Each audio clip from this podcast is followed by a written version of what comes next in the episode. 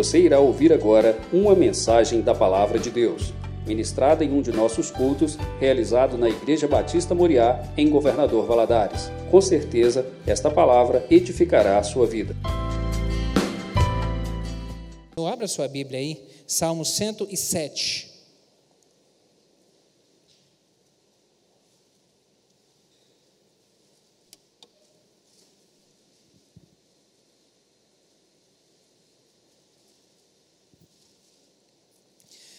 Salmo 107, verso 9, diz assim: Louvem 107, verso 9: Pois fartou a alma sedenta e encheu de bens a alma faminta. Mais uma vez, pois fartou a alma sedenta e encheu de bens a alma faminta. Feche seus olhos, vamos orar. Peça ao Senhor que fale ao seu coração. Coloque a mão no seu coração e fala: Espírito Santo, fala comigo. Eu estou aqui, eu quero ouvir a voz do Senhor. Eu quero ser saciado pelo Senhor nessa noite. Ministra ao meu coração. Peça isso. Meu Deus, eu, eu, eu abro todas as minhas reservas. Eu não quero ficar com nenhuma reserva. Eu não quero deixar que nada impeça que o Senhor ministre ao meu coração. Pai, em nome de Jesus, estamos diante da palavra do Senhor meu Deus, e queremos ser alimentados por ela nessa noite. Fala conosco, Espírito Santo. Fala conosco. O Senhor já foi entronizado neste lugar, o Senhor já está presente aqui. Meu Deus, mas para o Senhor falar ao coração de cada um aqui, é necessário que seja aberto, que haja liberdade. Meu Deus, nessa hora nós declaramos que estamos te dando liberdade para o Senhor falar conosco. Ministra o coração de cada um dos meus irmãos aqui de uma forma específica e fala poderosamente. E dá-me graça, eu lhe peço, para transmitir essa palavra em nome de Jesus. Amém. Amém. Você pode se assentar?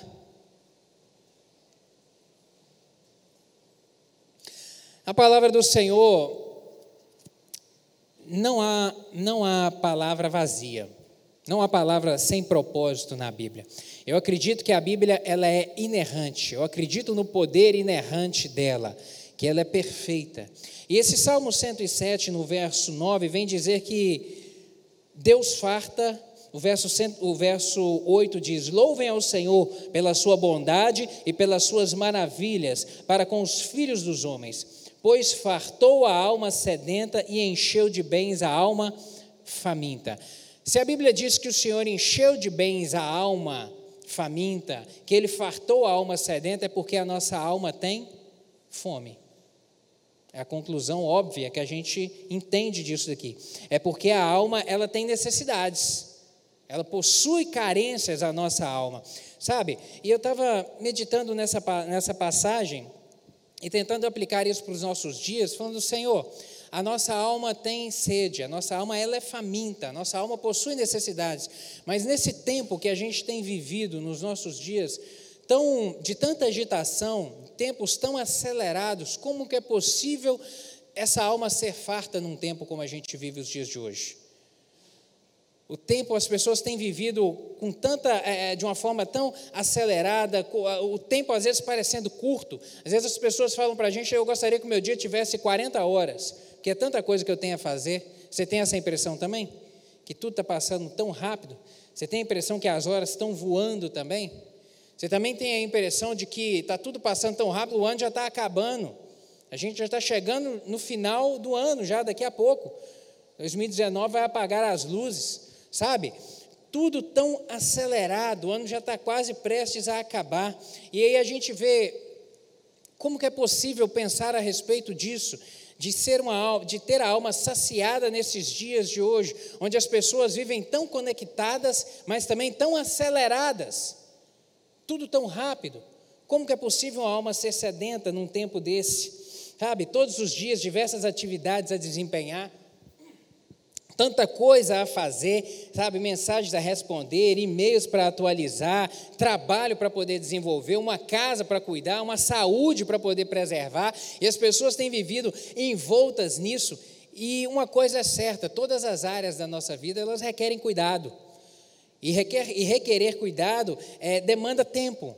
E muita gente tem sentido que o tempo tem sido quase que insuficiente para poder realizar tudo que precisa de realizar, para poder ter realmente uma, uma plenitude de poder gozar as coisas, porque está vivendo de uma maneira acelerada demais, um pensamento acelerado, uma mente acelerada, ações de maneira acelerada na vida, e aí as pessoas têm percebido que o tempo, por vezes, tem sido insuficiente para tudo isso. A agenda tem vivido, às vezes, tão cheia, pessoas com a agenda tão cheia, mas com corações vazios. É triste quando a gente vê isso, né? Uma pessoa que tem tanta coisa, tá, que está realizando tanta coisa, que tem tantos compromissos, que faz tanta coisa, mas que o coração está vazio. E isso tem gerado, sabe, querida, ansiedade, medo, angústia nas pessoas tão grande, porque alguns têm dito que não têm dado conta de fazer as coisas. Eu preciso de mais tempo para eu poder fazer as coisas, e porque eu acho que eu não estou conseguindo realizar as coisas, isso está causando ansiedade, isso tem causado medo, isso tem causado apreensão, isso tem causado angústia. Isso é realmente muito preocupante para os nossos dias de hoje, sabe? E às vezes eu tenho percebido que as pessoas às vezes têm elegido prioridades não tão adequadas. Sabe, às vezes tem dado tanta prioridade para os compromissos, para as coisas que tem a fazer, mas às vezes a devida prioridade à família não tem sido dada, às vezes a devida prioridade a Deus não tem sido devotada a prioridade de parar para poder respirar, de parar para dobrar os joelhos, de orar, parar para meditar na Bíblia, às vezes é, tem sido colocada em segundo, em terceiro lugar, ou quando sobrar tempo. E aí, porque não está sobrando tempo, tem deixado isso que é tão prioritário para a nossa vida de lado. E aí tem sofrido tanto. Sabe, querido, tome cuidado com o vazio de uma vida ocupada demais. Você pode dizer para quem está do seu lado: olha, tome cuidado com o vazio de uma vida ocupada demais. Tome muito cuidado com isso, porque muita gente tem sofrido, sabe? A, a ciência ela, ela evoluiu, a tecnologia evoluiu, mas nada disso é capaz de satisfazer a necessidade e os anseios do coração do homem. Nada disso é capaz, nada disso. A gente vive num tempo onde as pessoas têm a cada vez mais estado doente nas suas emoções, doente na alma, doente na alma, desesperançadas com a vida, desencorajadas em relação à vida, e muitos querendo até mesmo deixar de viver. Como a gente tem visto isso de uma forma tão recorrente nos nossos dias? Isso tem crescido de uma maneira tão intensa na nossa sociedade que hoje a, a, o nosso país elegeu um mês, o Setembro Amarelo, para poder as pessoas pensarem a respeito disso, das questões da alma, das necessidades da alma. Não é apenas sobre o suicídio, porque o suicídio é só a ponta do iceberg, porque tudo que está por trás são doenças da alma uma alma doente, uma alma aflita, uma alma angustiada, tem levado as pessoas a viver um tempo de desesperança, sem coragem, sem esperança pela, para andar para frente. Sabe, isso tem sido realmente muito triste. Em 2018, no ano passado, morreu, só para você ter ideia, morreu mais policiais de suicídio do que em confronto policial com bandido. Isso é assustador, não é? Quando eu li essa notícia, eu fiquei impressionado. Uma atividade que é uma das de maiores riscos, onde o policial às vezes sai de casa e a família não sabe se ele vai voltar, porque ele pode não voltar. Uma atividade tão perigosa. No nosso país, o ano passado, morreram mais policiais de suicídio do que de confronto com bandido. Isso é decorrente de quê? Doenças da alma. Doenças da alma pessoas vivendo com a alma doente. E será que existe solução para isso? Será que existe solução para poder sarar essa inquietude da alma e trazer paz e trazer segurança nesses dias tão, repito, tão acelerados que nós temos vivido? Glória a Deus, porque a palavra do Senhor, ela nos mostra, ela nos dá instrução para tudo que a gente precisa. Abra sua Bíblia, 1 Tessalonicenses, capítulo 5, versos 16.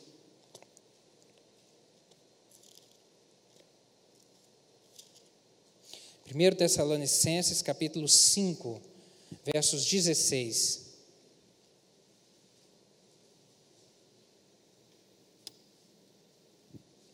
diz o seguinte: Regozijai-vos sempre, orai sem cessar, em tudo dai graças, porque esta é a vontade de Deus em Cristo Jesus para convosco. Na versão da Bíblia NVI diz o seguinte: Alegrem-se sempre, orem continuamente, deem graças em todas as circunstâncias, pois esta é a vontade de Deus para vocês em Cristo Jesus. O apóstolo Paulo ele vem trazer aqui para a gente três remédios para sarar a alma, três remédios poderosos para impactar a alma do ser humano e realmente trazer alegria e esperança, um caminhar novo. Três remédios simples: alegria, oração e gratidão. Três coisas: alegria, oração e gratidão. O Espírito Santo ministrou o meu coração a respeito disso. Eu gostaria de compartilhar com você sobre essas três coisas, para realmente sarar a alma: alegria, oração e gratidão. Esse assunto alegria, quando ele fala alegrar sempre, é, é, é, esse assunto alegria ele não é novidade para o apóstolo Paulo. Não é a primeira vez que ele fala isso aqui em Tessalonicenses. Ele já havia escrito, por exemplo, aos Filipenses, capítulo 4, verso 4, quando ele diz: Alegrai-vos sempre no Senhor. Outra vez vos digo: alegrai-vos. Então já é um assunto recorrente para Paulo. E é muito interessante a gente perceber que, por exemplo, quando Paulo escreve, o apóstolo Paulo escreveu essa, essa mensagem aos filipenses, alegrai-vos sempre no Senhor, outra vez vos digo alegrai-vos, ele estava preso. Ele estava preso em Roma aguardando ser julgado. Então ele estava encarcerado. E de outro lado, a igreja para o qual ele escreveu, que são os, os irmãos que estavam lá em Filipos, eles estavam sofrendo uma tremenda perseguição.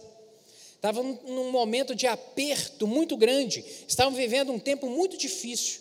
E não era uma perseguição lá nesse tempo aqui, mais ou menos aí anos 50 depois de Cristo, não era uma perseguição velada, como nós vivemos hoje, onde às vezes a pessoa é, dizer que é cristão sofre uma piada, é achincalhado. Não, não era isso, meu querido. Nesse tempo aqui, ser cristão era realmente uma perseguição muito terrível. Significava isolamento social. Quando a pessoa se declarava cristão, a família o abandonava, os amigos o abandonavam, era realmente isolamento social, era rejeição, ele sofria rejeição e escárnio da opinião pública. Ele agora era uma persona não grata na sociedade, ele era perseguido, sabe? É, sofria prisão, sofria tortura e sofria até mesmo morte. Até mesmo morte. Você se lembra lá no, no início, capítulo, é, livro de Atos, Logo ali depois do derramamento do Espírito Santo, a igreja primitiva ali começa a crescer. O que que surge de levante contra a igreja? Perseguição por parte dos judeus. Começam a tentar oprimir. Esse mesmo apóstolo Paulo aqui, antes de se converter, Saulo, foi um dos principais dos judeus que estavam perseguindo os cristãos ali. Depois que ele converte, no livro de Atos, às vezes a gente pensa que a perseguição acabou que Paulo converteu e cessou a perseguição aos cristãos. Não. A perseguição continuou de maneira muito intensa, ela só foi aumentando em relação aos cristãos. Foi um momento realmente muito difícil. E, é que, e é, neste momento, os, os irmãos lá de Filipos estavam sofrendo uma perseguição atroz. E aí aqui a gente vê o apóstolo Paulo, um preso, pedindo aos irmãos que estavam sofrendo uma perseguição terrível para que eles vivessem alegres. Parece muito esquisito isso, né? Muito contraditório. Como que é possível isso? Como que é possível? Querido, esse texto mostra para a gente que a alegria não é uma opção, ela é um mandamento. Nesses dois versos aqui, tanto lá de Filipenses quanto aqui de 1 Tessalonicenses, a gente não vê Paulo dizendo, olha, se você for, se for possível, você fique feliz. Fique feliz com a vida se for possível. Não, ele diz, alegrai-vos sempre. Ponto final. Isso é um mandamento, não é uma opção. O verbo realmente está no imperativo. E Paulo ensina aqui para a gente que a atitude interior, ela não precisa estar conectada com a circunstância exterior da vida. É isso que ele está ensinando. A atitude interior do coração, da forma como a gente trata as emoções, não precisa estar conectada com as circunstâncias da vida, porque você pode estar vivendo um momento de tribulação, mas dentro do seu coração ainda assim ter alegria, viver em uma constante alegria. E essa, essa mesma mensagem desafiadora, ela foi replicada também por Tiago o meu irmão de Jesus, não o apóstolo Tiago, porque ele já havia sido morto, mas lá em Tiago, capítulo 1, versos 2 a 4, diz o seguinte: Meus irmãos, tende, bom, tende por motivo de toda alegria o passardes por várias provações, sabendo que a provação da vossa fé, uma vez confirmada, produz perseverança. Ora, a perseverança deve ter ação completa, para que sejais perfeitos e íntegros, e em nada deficientes. Tiago afirma aqui, querido, que nós devemos sempre ter uma atitude também de alegria em meio às provações.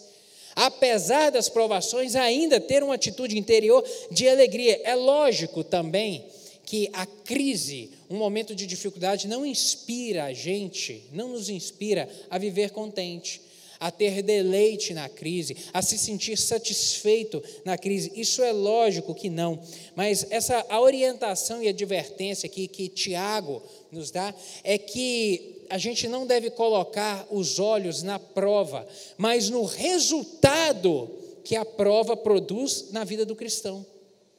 É essa a orientação de Tiago aqui. Não coloque os seus olhos na prova, porque realmente a prova ela é desanimadora, a dificuldade ela é desestimulante, mas você coloca o seu olhar no resultado que ela produzirá na sua vida. Em razão disso, alegre-se no momento da tribulação. É isso é que é a mensagem que ele, que ele está transmitindo aqui. E qual que é o resultado da prova? O que, que uma aprovação é capaz de produzir na vida de um cristão? No verso 4 ele vai dizer aí: que sejamos perfeitos e íntegros e em nada deficientes.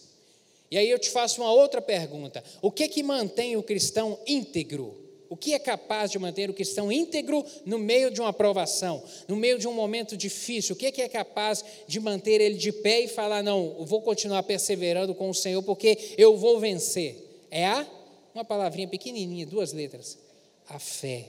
A fé posta no Senhor, é ela que nos garante a vitória, é ela que nos garante a vitória. Sabe, portanto, querido, a fé ela é importantíssima para ser tratada, é o que mantém o cristão em pé. Portanto, não é você, e isso a gente precisa de entender. No momento de dificuldade, no momento de crise, não é você que está sendo provado, é a sua fé. É a sua fé que é provada, não é a sua, não é a sua alegria, não é a sua paciência, não é a sua esperança que é provada, mas é a sua fé que é provada. E isso a gente precisa de compreender para no momento que a gente vivenciar as argúrias da vida, que todos nós temos as dificuldades, a gente entender o que a palavra do Senhor diz a respeito de ter alegria no momento da dificuldade. Depende disso, sabe? Da fé realmente colocada no Senhor. A fé, por que disso? Mas por que, que a fé precisa de ser provada? A fé, ela é simplesmente o elemento necessário da vida espiritual. Ela é o elemento mais necessário da vida espiritual. Porque sem fé é impossível agradar a Deus. Hebreus capítulo 11, verso 6 vai dizer isso. Sem fé é impossível. Portanto, isso deixa para a gente de uma forma muito clara que a fé é o elemento essencial para a gente poder viver. Por isso que a gente precisa de um trabalhar de Deus na nossa fé, para que ela seja desenvolvida e a gente passe a viver com uma fé robusta, uma fé vibrante, uma fé viva, e não uma fé adormecida. Por isso que ela precisa de ser trabalhada. E o trabalhar do Senhor da fé venha no momento realmente da dificuldade. Porque quando está tudo bem, não precisa de fé. Não precisa de fé de que, de que a provisão, que vai ter comida na mesa, quando a conta bancária está cheia de dinheiro, quando ela está no azul. Aí não precisa de fé. Não precisa de fé é, para orar a respeito de saúde quando está tudo bem. É quando está tudo mal é que a gente precisa de fé. É quando vem um diagnóstico ruim é que a gente precisa de fé. É quando a gente está no aperto financeiro é que a gente precisa de fé no Senhor para crer que Ele vai prover, fé na Sua palavra para poder acreditar que é pela minha fidelidade ao Senhor, no compromisso nos dízimos e as ofertas, o Senhor vai abrir as janelas do céu e vai derramar a bênção sobre mim. Fé é para isso. Por isso que ela precisa de ser trabalhada. E o Senhor Jesus nos chamou a perseverar nele, sempre, com fé nele, e a vivermos nele em bom ânimo, em alegria, em contentamento nessa vida. Portanto, meu querido, se você está sendo provado hoje em alguma área da sua vida, alegre-se nisso, porque o Senhor está nesse negócio. Amém? Você pode ter alegria nisso, Entenda, não alegria na, nem em razão da situação, mas pelo resultado que isso vai produzir na sua vida, que é o amadurecimento da fé, para você ser um cristão mais maduro, um cristão mais persistente no Senhor. Jamais podemos desanimar diante das circunstâncias e das adversidades. Sabe, querido, ao passarmos por ela, devemos passar realmente crendo no Senhor. Temos que ter um olhar no Senhor, porque Ele é o nosso Deus, que é um Deus fiel, um Deus de amor, um Deus de misericórdia, um Deus de bondade, um Deus de graça. É Ele que tem muito mais interesse em nos abençoar do que nós mesmos, porque a Sua palavra diz que, o seu, que os pensamentos dele a respeito de nós são sempre pensamentos de paz, são sempre melhores e maiores do que os nossos. Então, aquilo que você deseja de bênção para a sua vida, você pode ter certeza que o Senhor quer muito mais, deseja muito mais nos abençoar.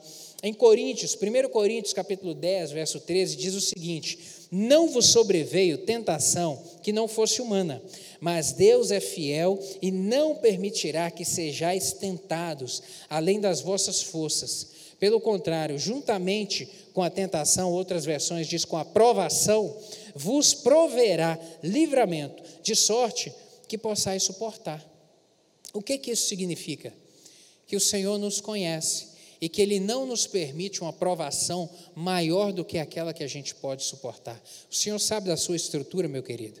O Senhor sabe até onde você aguenta andar nessa provação que às vezes você está vivendo hoje, ou que você vai enfrentar no dia de amanhã. Deus sabe, Deus te conhece. Ele não vai te permitir algo que você não possa realmente caminhar, mas é crendo nessa fidelidade dele é que a gente deve perseverar tendo bom ânimo, tendo alegria. Deus não nos dá um fardo maior, Ele realmente conhece as nossas limitações, e é nesses momentos de provação é que o nosso caráter é forjado, é que o caráter do cristão realmente é provado, é firmado e é estabelecido pelo Senhor. Amém? É dessa maneira, é nessas horas que nós temos realmente que abrir a nossa boca para poder declarar aquilo que nós somos em Cristo. É na hora da dificuldade, é na hora do dissabor, do estresse com o filho, sabe que às vezes filho que está trazendo transtorno dentro de casa, às vezes um relacionamento conjugal que não está muito bem, que está um pouco azedo, às vezes é um patrão que está dando problema no trabalho, às vezes é a empresa que não está indo muito bem. É nessas horas é que a gente, como cristão, deve abrir os lábios para poder declarar aquilo que nós somos no Senhor.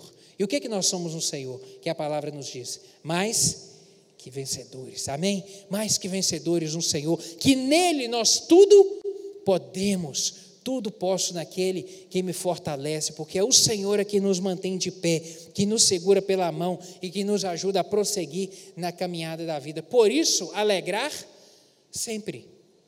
Alegrai-vos sempre no Senhor, sempre essa a, a, orientação que o apóstolo Paulo nos dá aqui como remédio para a nossa alma. Você conseguiu compreender, meu querido? Tudo isso que eu disse a respeito de provação e alegria, que uma coisa não está conectada à outra. A sua atitude interior, ela não está conectada, ela não precisa estar à sua circunstância da sua vida.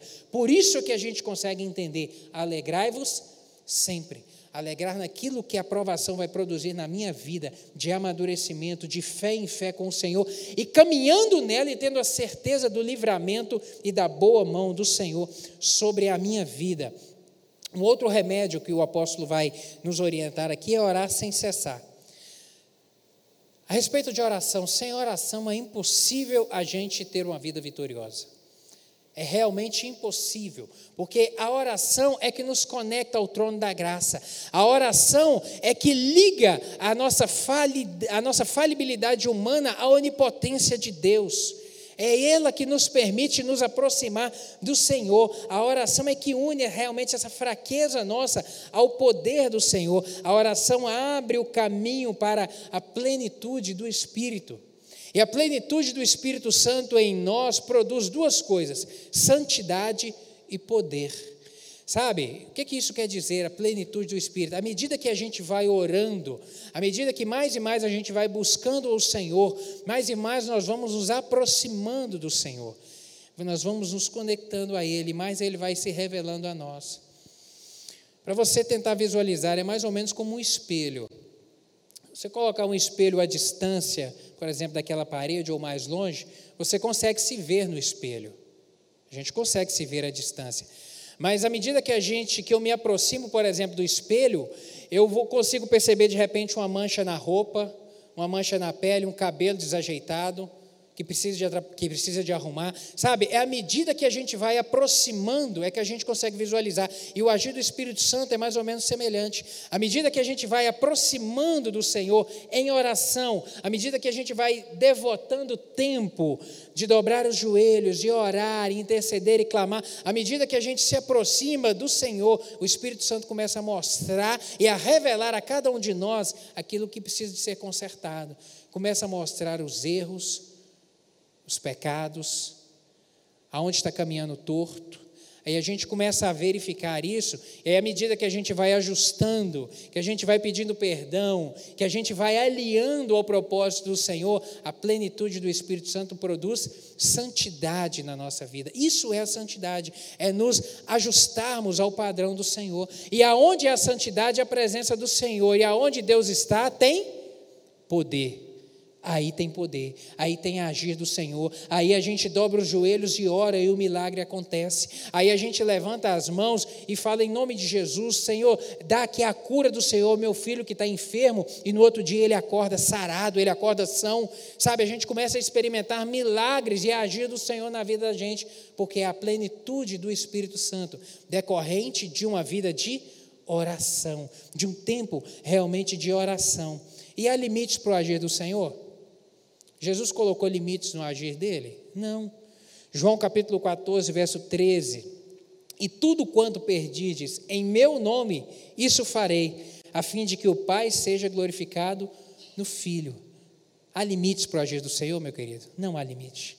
Não há limite, não há limite, porque Ele é poderoso para poder intervir no sobrenatural ao seu favor, para poder responder uma oração sua.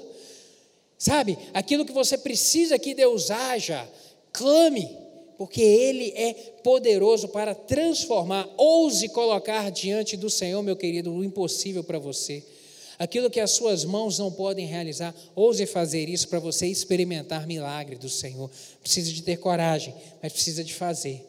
Só experimenta quem tem coragem para poder realmente clamar. O que o homem não pode fazer, o que a ciência não pode realizar, Deus pode. Glória a Deus por isso. Deus pode realizar. Quando a gente verifica o, o, nos evangelhos o caminhar de Jesus Cristo nessa terra, como isso é maravilhoso, sabe? Há um pai que estava, o pai de um rapaz endemoniado, Jesus disse: Se tu podes crer, tudo é possível ao que crê. Ao pai que recebeu a notícia de que uma filha acabava de morrer, que tinha morrido ali naquele instante, Jesus olha para ele e fala: Não temas, crê somente. Você pode imaginar uma situação dessa? De um, o momento em que um pai recebe a notícia que seu filho morreu? Um, eu acho que deve ser um momento de maior sofrimento, de maior angústia. Aquela, aquele primeiro momento da notícia, ele morreu naquela hora, ele olha para Jesus e Jesus fala para ele: Não temas, crê somente. Não temas, aquieta o seu coração. Continua comigo, crê somente. A solução está em mim. Não, não fica com o seu coração perturbado. Sabe, querido? A Maria, irmã de Lázaro, um homem morto já há quatro dias. Jesus olha para ela e fala: não te, não, Eu já não te disse, se creres, verás a glória de Deus. Estava tudo acabado naquele momento. Para Marta e Maria e, e, os familiares ali, os amigos, Jesus tinha chegado atrasado, Jesus tinha perdido o time, Jesus estava fora do momento, sabe? Mas Jesus fala: se tu creres, verás a glória de Deus. Só isso, continua crendo. Continua falando comigo, continua em oração, porque se você continuar crendo, você vai ver na sua vida a glória de Deus. Meu querido, o leite pode estar derramado aí na sua vida, nesse problema que você está vivendo hoje. De repente você pode estar pensando, não tem mais solução, não tem jeito. Para Deus tem jeito. Para Deus tem jeito, porque a autoridade e o poder pertencem a Ele, que tudo pode e que tudo faz. Tiago capítulo 5, verso 16. A oração feita por um justo pode muito em seus efeitos. A oração feita por um justo, por aquele que foi lavado e remido no sangue do Cordeiro, por aquele que ama o Senhor, ela pode produzir muita coisa, ela produz muitos resultados. Por isso, meu querido, não cesse de orar. Não cesse de orar. Você pode estar orando de repente há algum tempo, sabe, não sei quanto tempo, de repente até anos, mas não pare de orar. Eu lembro que a minha mãe orou 20 anos para meu pai converter. Ela sempre falava isso. Eu não vou parar de orar, porque um dia seu pai vai converter. Não sei há quanto tempo você está orando. Não sei há quanto tempo. Eu tive que orar e jejuar cinco anos para Deus curar a Marcela de uma enfermidade incurável. Mas Deus operou o milagre. Eu ia perseverar em oração o tempo que fosse necessário. Eu não sei há quanto tempo você está orando, mas continue a perseverar, a, a crer, a não duvidar. Não pare pelo caminho. Não pare, porque às vezes a, a bênção está na porta Está tá na iminência da porta ser aberta. E aí, se você parar de orar e retroceder, você vai perder. Não pare, não cesse, não cesse. A bênção está a caminho, creia nisso. Bênção está a caminho. Nosso Deus é Deus de poder, Deus de milagre e Deus de graça. E um último remédio aqui, um terceiro remédio, na verdade, que o apóstolo Paulo vai nos dizer aqui é a respeito da gratidão. Alegria, oração e Gratidão, gratidão. Paulo orienta a sermos gratos a Deus e às pessoas. Salmo 100, verso 4. Felipe fez referência aqui no início do culto. Entrai pelas suas portas com gratidão e em seus átrios com hinos. Salmo 100, verso 4, o salmista vem dizer: Olha, povo judeu, entra pelas portas do templo trazendo a Deus gratidão pelo que ele tem feito a vocês. Essa é a orientação de Deus. Quando a gente vira a casa do Senhor, nós temos os nossos, o nosso clamor a trazer. Sim, traga a sua oração, traga a sua petição ao Senhor. Mas, em primeiro lugar, traga a sua gratidão. Traga a sua gratidão a Deus pelo tão bem que Ele tem te feito. Isso é necessário. E gratidão, quando a gente fala a respeito de gratidão, uma das coisas que eu percebo é que ser grato não é natural.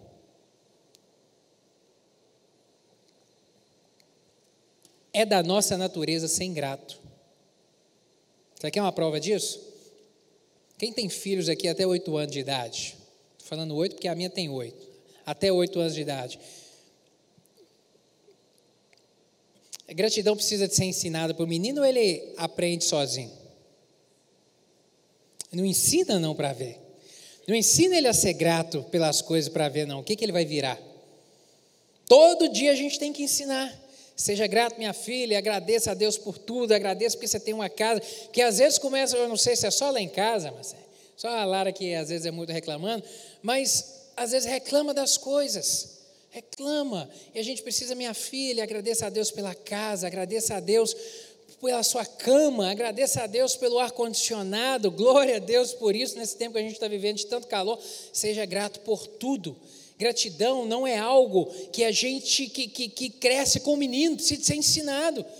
Ou seja, não é algo natural, precisa de ser exercido, precisa de ser praticado, precisa de ser colocado em prática. Por exemplo, não é da nossa cultura ser grato. Nosso povo às vezes não é grato, recebe às vezes não é grato.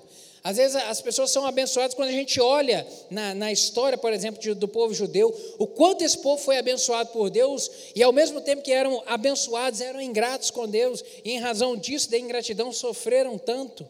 Não é por, da natureza do ser humano ser grato, isso precisa de ser exercitado. Mas uma outra coisa também que eu vejo na gratidão é que ela produz vida. A gratidão produz vida, porque quando a pessoa realmente ela é agradecida, ela se abre a ser agradecida, a bênção de Deus é manifestada na vida dela, sabe? Ela é derramada de uma maneira abundante. É, é, é como que um, um, um, a respeito do emocional, é como que um coração a bombear. Sabe, à medida que a pessoa vai sendo grata, vai bombeando na vida dela é, é, alegria, paz, porque na medida também que ela deixa de ser grata, ela começa a morrer aos poucos. Aos poucos ela vai morrendo, porque aflora no coração murmuração, rancor, reclamação, e a pessoa vai se tornando uma pessoa azeda. E uma pessoa azeda, que sabe reclamar das coisas, da situação, do marido, da esposa, do filho, do pai, da mãe, é uma pessoa que não vive bem, que não vai ter alegria na vida, não vai entender contentamento, nunca vai ser satisfeita com absolutamente nada. Gratidão. Gratidão produz vida, melhora. A gratidão é semelhante a exercício físico. Só quem pratica é que percebe o benefício. Se eu te perguntar, Exercício físico faz bem? Todo mundo vai falar, faz bem. Mas só percebe o benefício quem pratica. Gratidão é da mesma maneira. Só quem realmente exercita gratidão na vida é que recebe, é que aproveita dos benefícios que ela traz à vida da pessoa. Sabe? Como isso produz coisa boa. E a gente tem razão para ser grato? Inúmeras, hein?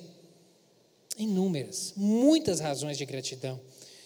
Gratidão a Deus pela vida, pela saúde, pelos seus sentidos que estão perfeitos. Quanta gente está deitada na cama do hospital uma hora dessa? Você está aqui, com saúde. Deus tem te conservado com vida. Você não fez nada, ontem você não trabalhou e não fez nada para merecer acordar hoje com vida. Você acordou hoje, você abriu seus olhos, foi pela misericórdia de Deus. Quem dá vida é Ele, quem sustenta é Ele. Gratidão ao Senhor pela salvação que nós temos em Cristo Jesus. Sabe, a gente caminha nessa terra, uma vida passageira, uma vida temporária, mas a gente olha para frente e tem a certeza do nosso amanhã com o Senhor Jesus Cristo. A gente sabe de onde a gente veio e para onde a gente está indo. Quanta gente vive angustiada na vida, procurando uma razão, um sentido, porque não sabe de onde vem nem para onde vai. E o coração vive angustiado com isso. E a gente tem a verdade, nós temos o conhecimento da verdade. Quanto benefício é isso? Agradecer a Deus pela sua família, pela sua casa. Você tem um marido, você tem uma esposa, você tem um pai, você tem uma mãe, você tem filhos. Seja grato por isso, meu querido. Você tem uma casa para você poder dormir, você tem uma cama para deitar, você tem uma bicicleta, uma moto, um carro para poder andar. Agradeça a Deus. Agradeça a Deus por isso. Sabe, chega assim, coloca a mão e fala: Meu Deus, obrigado. Obrigado, Senhor, pelo que o Senhor tem me dado. O Senhor tem sido tão bom, tão generoso. Quanta gente gostaria de ter e não tem. Quanta gente está trabalhando para ter e não tem. Muito obrigado porque o Senhor está sendo generoso demais para comigo, para com a minha casa. Obrigado pela saúde que o Senhor tem nos dado. Agradeço a Deus pelos seus amigos. Gente que no tempo da dificuldade está junto contigo. Gente que no tempo da dificuldade se dispõe a orar com você. Fala, não, vamos orar junto. Vamos junto sabe, estende a mão para poder te ajudar, para abraçar, para te dar o ombro às vezes, para poder chorar na hora da tristeza. Agradeça a Deus.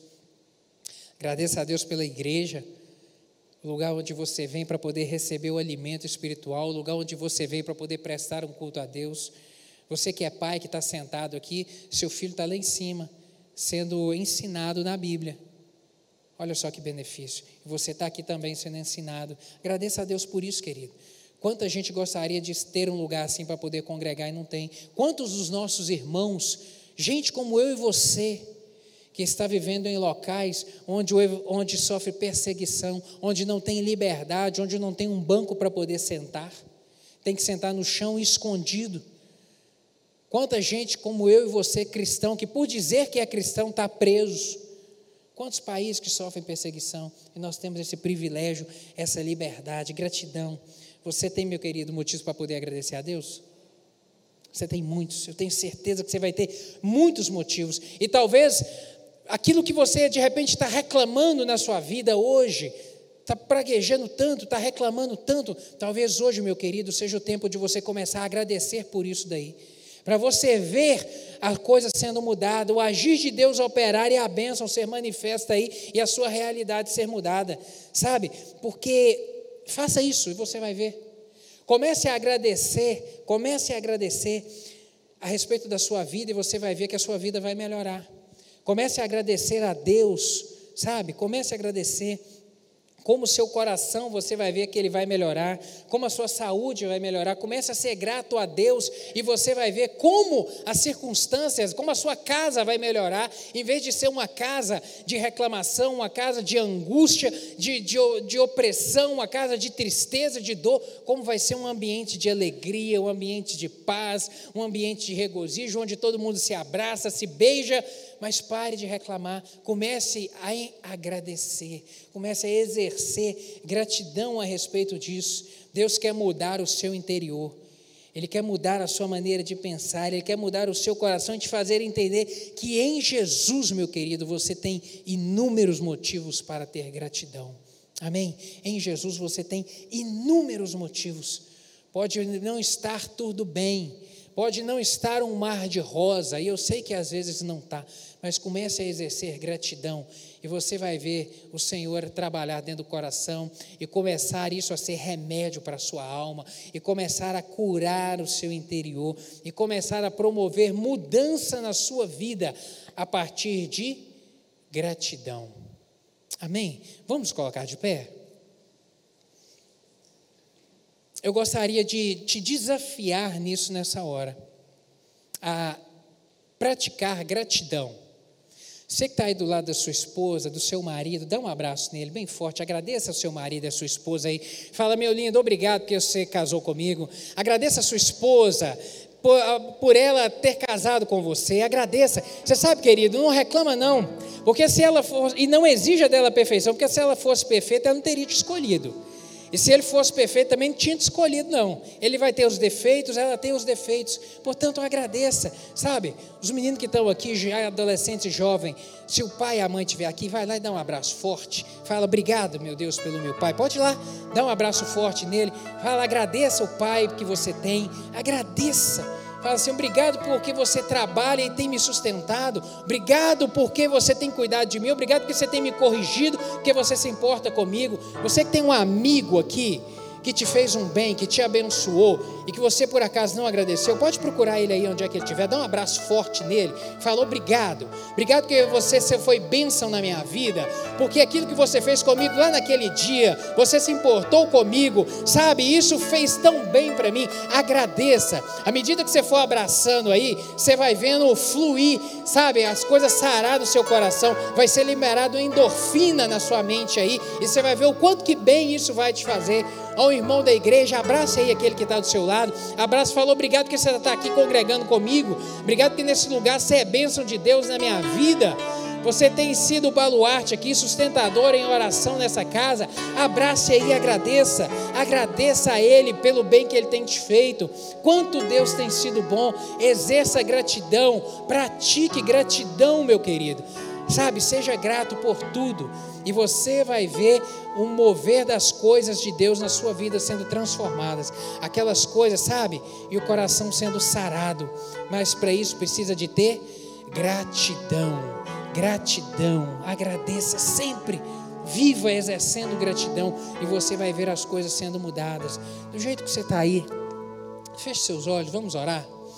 Sabe, essas três coisas: alegria, oração e gratidão. Isso são um remédio para a alma e que todos nós precisamos de exercer isso. Todos nós precisamos de buscar.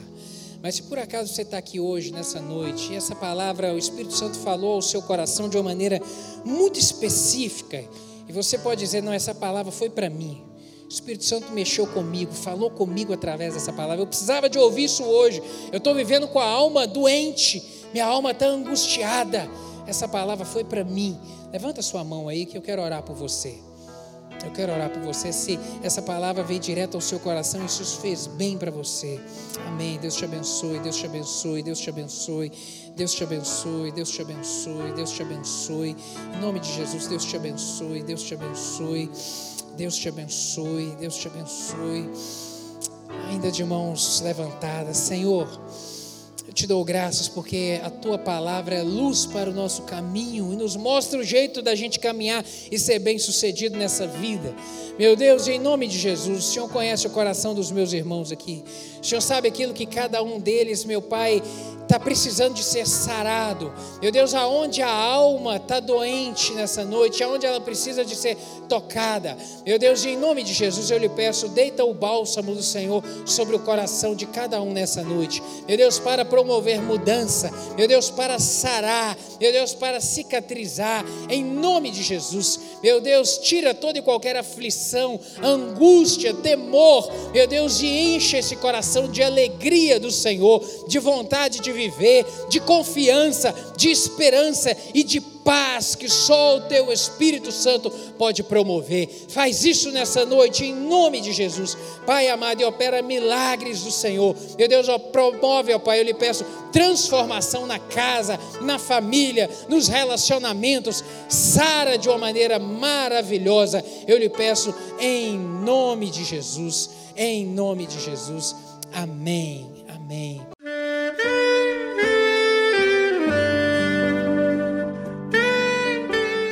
Querido amigo, Deus se interessa por você. Ele conhece as circunstâncias atuais da sua vida. Não hesite em buscá-lo. Em Jeremias 33, versículo 3, ele nos diz: Clama a mim e responder-te-ei, e anunciar-te-ei coisas grandes e ocultas que não sabes. Esperamos que a mensagem ouvida tenha falado ao seu coração e que você e sua família sejam abençoados pelo Senhor Jesus.